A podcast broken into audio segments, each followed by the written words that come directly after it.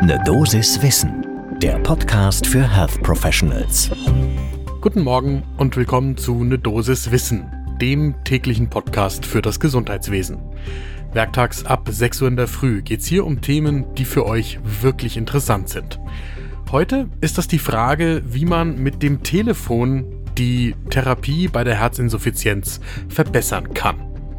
Ich bin Dennis Ballwieser, ich bin Arzt und Chefredakteur der Apothekenumschau und ich präsentiere euch eine Dosis Wissen im Wechsel mit meiner Kollegin Laura Weißenburger. Heute ist Dienstag, der 28. März 2023. Ein Podcast von gesundheithören.de und Apothekenumschau Pro. Es gibt eine sehr spannende neue Studie aus dem Uniklinikum Würzburg zur Herzinsuffizienz. Christiane Angermann und KollegInnen haben in Jack Heart Failure ihre Daten einer langjährigen und zahlenmäßig beeindruckenden Begleitung von PatientInnen mit Herzinsuffizienz vorgestellt. Wir haben mit dem Letztautor dieser Studie für diese Folge von Ne Dosis Wissen sprechen können, Stefan Störk, dem Leiter der Herzinsuffizienzambulanz am Deutschen Zentrum für Herzinsuffizienz am Uniklinikum Würzburg. Und die Daten von Christiane Angermann und Stefan Störk und KollegInnen, die haben es tatsächlich in sich mit einem ganz einfachen Hilfsmittel für eine telemedizinische Betreuung, nämlich dem Telefon. Das lohnt in jedem Fall einen genauen Blick zum ersten Kaffee des Tages. Nehmt euch euren, ich habe meinen hier stehen und dann geht's los. Die Herzinsuffizienz ist natürlich auch immer noch in Deutschland ein massives Problem. Fast vier Millionen Menschen sind hierzulande davon betroffen und innerhalb der ersten fünf Jahre nach der Diagnose sterben nach wie vor bis zur Hälfte der PatientInnen. Das heißt, jede Möglichkeit ist willkommen, um die Prognose zu verbessern.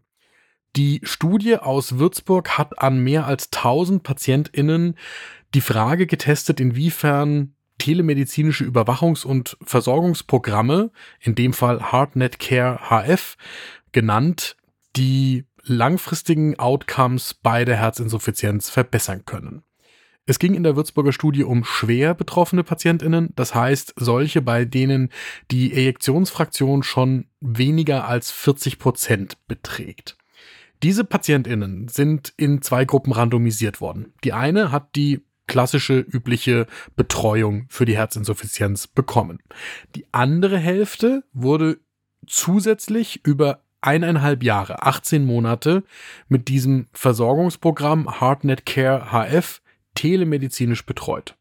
Und dann sind alle PatientInnen für achteinhalb weitere Jahre, also in der Summe zehn Jahre, beobachtet worden und daraufhin untersucht worden, ob sie ins Krankenhaus aufgenommen werden mussten oder ob sie an der Herzinsuffizienz verstorben sind. Und wenn wir heute über Telemedizin diskutieren, dann denken wir an Smartphones und Smartwatches und Telemetrieangebote. Aber in dieser Würzburger Studie ging es um einen Telefonanruf.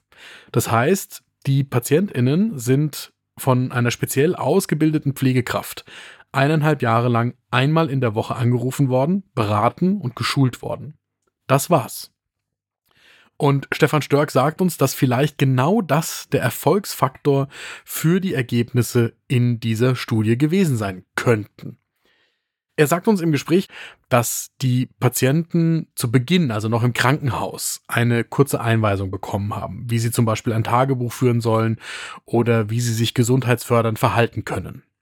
Und dann hat dieselbe Pflegekraft, die sie im Krankenhaus zum ersten Mal so aufgeklärt hat, wöchentlich angerufen, nach den Tagebucheinträgen gefragt, nach den Messwerten gefragt und natürlich auch hinsichtlich neuer Beschwerden beraten und wiedergeschult.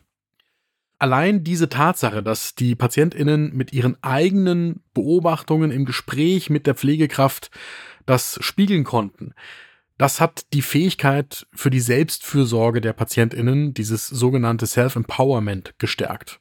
Nach Stefan Störks Einschätzung ist das der wesentliche Faktor, weshalb diese Schulungsmaßnahmen deutlich ernster genommen worden sind und sich festgesetzt haben im Vergleich zur Kontrollgruppe. Nach 6, 12 und 18 Monaten sind die PatientInnen wieder einbestellt worden und haben wieder dieselbe Pflegekraft persönlich getroffen. Und Stefan Störk sagt uns, das war schon beeindruckend, wie herzlich und freundlich das war, wenn die sich wiedergesehen haben im Vergleich zu normalen Kontrollterminen, die es in so einer Klinik normalerweise gibt. Und auch das war für ihn ein deutlicher Hinweis, dass dieser unmittelbare Kontakt ein deutlicher Vorteil sein könnte. So, und jetzt kann man das natürlich quantitativ aus den Daten so nicht herauslesen. Aber was in den Daten drin steckt, ist schon auch beeindruckend. Denn die Mortalität nach fünf Jahren lag in der telefonisch betreuten Gruppe bei 41 Prozent, in der Kontrollgruppe bei 47 Prozent. Und das, obwohl ja die telefonische Nachbetreuung in Anführungsstrichen nur bis zum 18. Monat ging. Also das heißt eineinhalb Jahre telefonisch betreut, dann dreieinhalb Jahre nicht mehr, aber nach fünf Jahren ein deutlicher Unterschied in der Mortalität. Und dieser Effekt, der konnte sogar nach zehn Jahren noch nachvollzogen werden. Da lag die Mortalität in der Telefongruppe bei 64 Prozent und in der Standardgruppe bei 70 Prozent.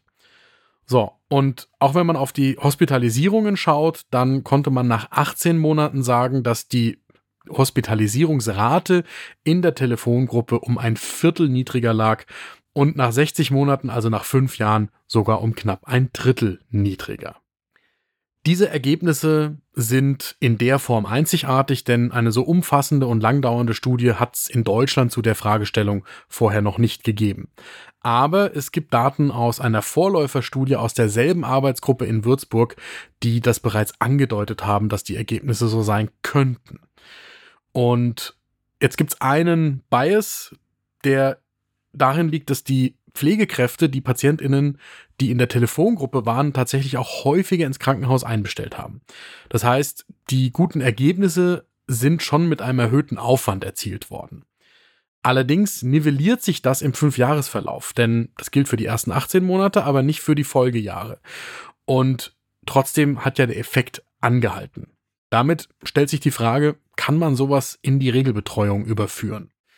Das hält Stefan Störk schon für möglich, auch wenn das natürlich wieder mit Fragezeichen hinsichtlich Personaleinsatzkosten verbunden ist und das im Moment nicht vorgesehen ist. Aber da muss man sagen, wenn man das konsequent jetzt durchrechnen würde, würde das Programm vermutlich sogar Geld sparen können, aber natürlich am Anfang erstmal mehr Kosten verursachen.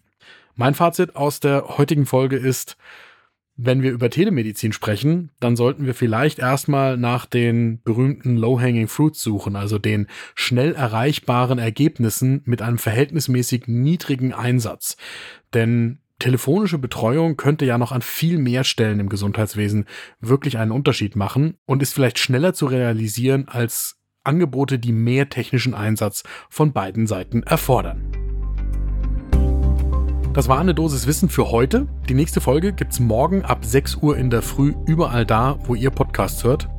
Und wenn euch der tägliche Podcast für das Gesundheitswesen gefällt, dann sagt doch heute noch einer Kollegin oder einem Kollegen Bescheid, die auch gerne gut informiert in den Tag starten. Ein Podcast von gesundheithören.de und Apothekenumschau Pro.